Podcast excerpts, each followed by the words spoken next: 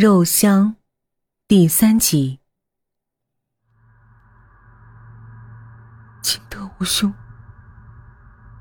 看了你的信，非常感谢你给我出的这些主意，但恐怕我都办不到。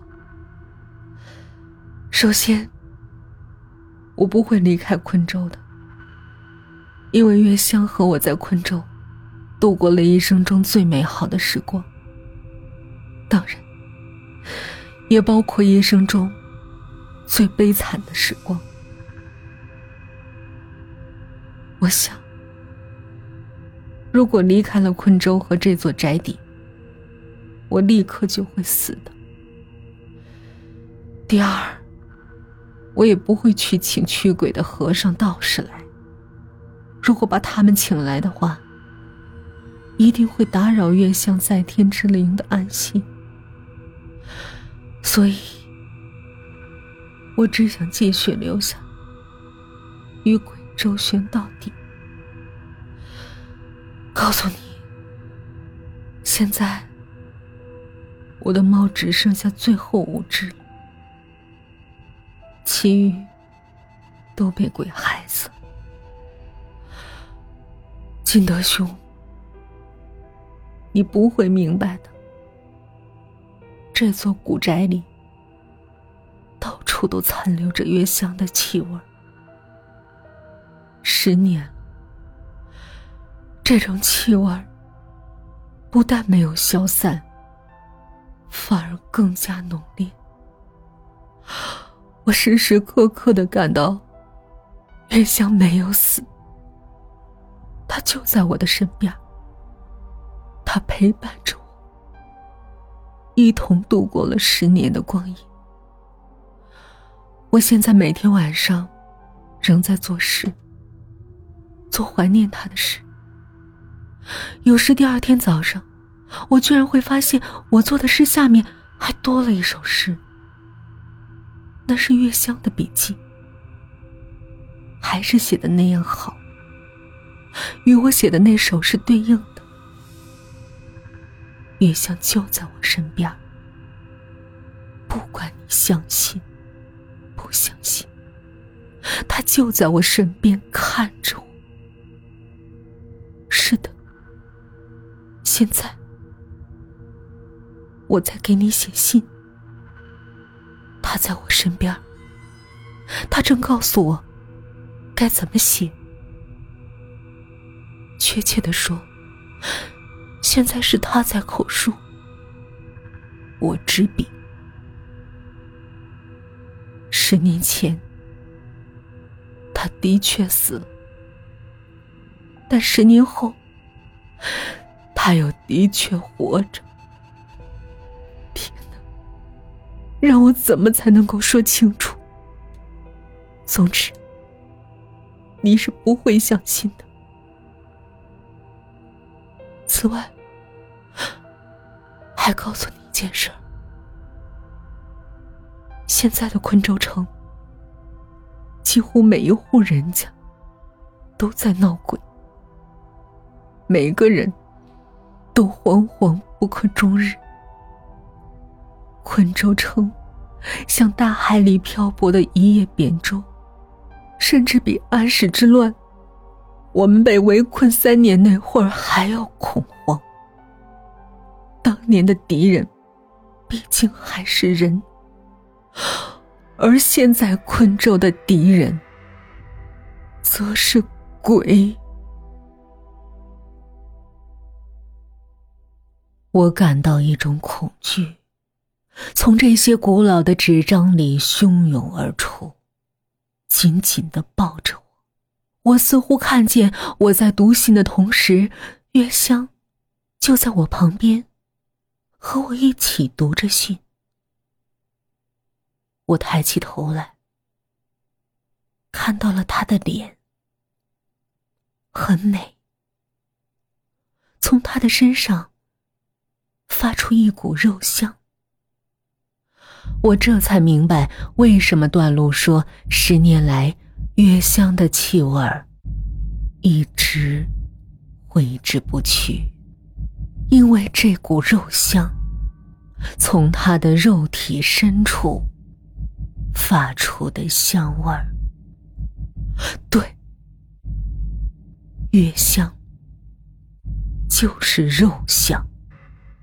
在古汉语中，月与肉的意思相同。肺、肝、胆、肠、脾、脑、腿，等等等等，都是月字旁。我不知道自己还有没有勇气看下去。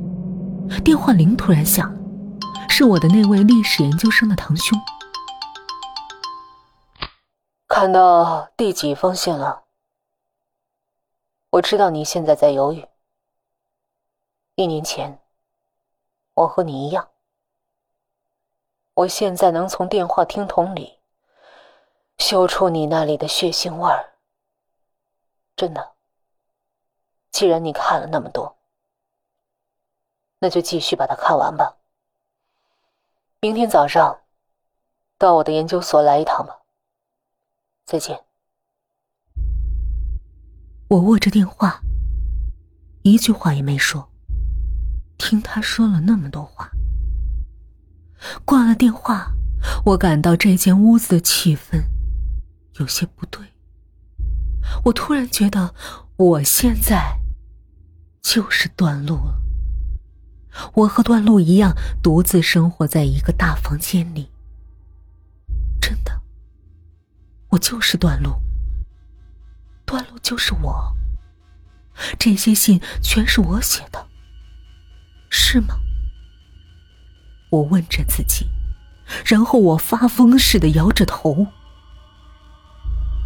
我打开了第六封信。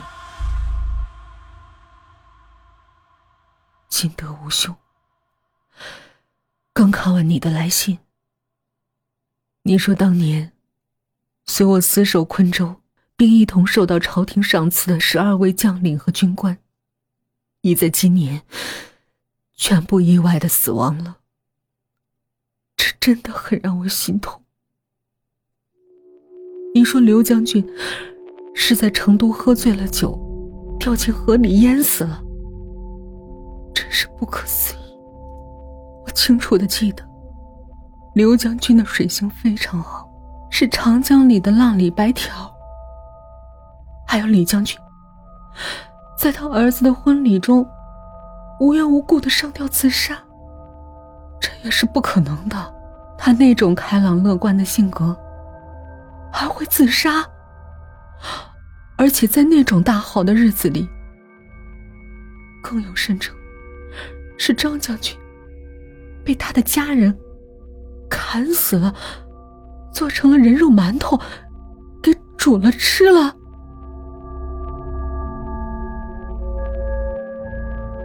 其他人的死状也是非常奇怪，他们当年在昆州的尸山血海中打仗都没死，怎么会现在却接二连三的出事儿？且几乎是在同一个月里，金德，我我非常担心你，你不会有事儿吧？现在我也要告诉你一个坏消息，我的猫只剩下最后一只了，但它活得很好，是一只美丽的波斯猫。我要用我的生命来保护它。我发誓，段路。夜很深了，我困了，于是我捧着这些信，慢慢的在沙发上睡着了。睡了一会儿，我突然闻到了一种奇怪的气味这气味带着浓烈的馨香。发疯似的直往我鼻孔里钻，我受不了了。我循着香味儿到了我的厨房，不知是谁在煤气灶上点着大火，烧着一个不锈钢锅子。我揭开锅盖，里面是一锅肉，确切的说，是肉汤。汤面上漂浮着一层厚厚的油。我用调羹喝了一口，这是一种我从未喝过的汤，味道非常美妙。这一调羹的汤从我的舌头滑到咽喉，再进入食道，最后流进了我的胃。我的胃很贪婪，把这种美味的汤都搜刮殆尽了。我还没吃晚饭，也就顾不得许多了。我又用筷子夹了一块肉放进嘴里咀嚼起来，肉丝被我的牙齿嚼碎。然后我舌尖上的味觉器官又得到了一次刺激。是的，从小到大，我从没吃过那么好吃的肉，是谁煮的呢？很快，我就带着疑问把一锅肉差不多全扫进肚子了。最后，我在锅里发现了一样东西——手指头。人的手指头，我哇的一口吐了出来，然后我就惊醒了。原来是个梦，我刚才睡着了，竟做了这样一个奇怪的梦。我心惊肉跳着，浑身冒着虚汗，一时间睡意全消。现在已是半夜两点，我强打着精神，打开了。第七封信。嗨，大家好，我是小鱼儿，欢迎搜索公众号“恐怖小姐姐”。语音的个人微信是 yyfm 幺零零四，期待你的来访哦。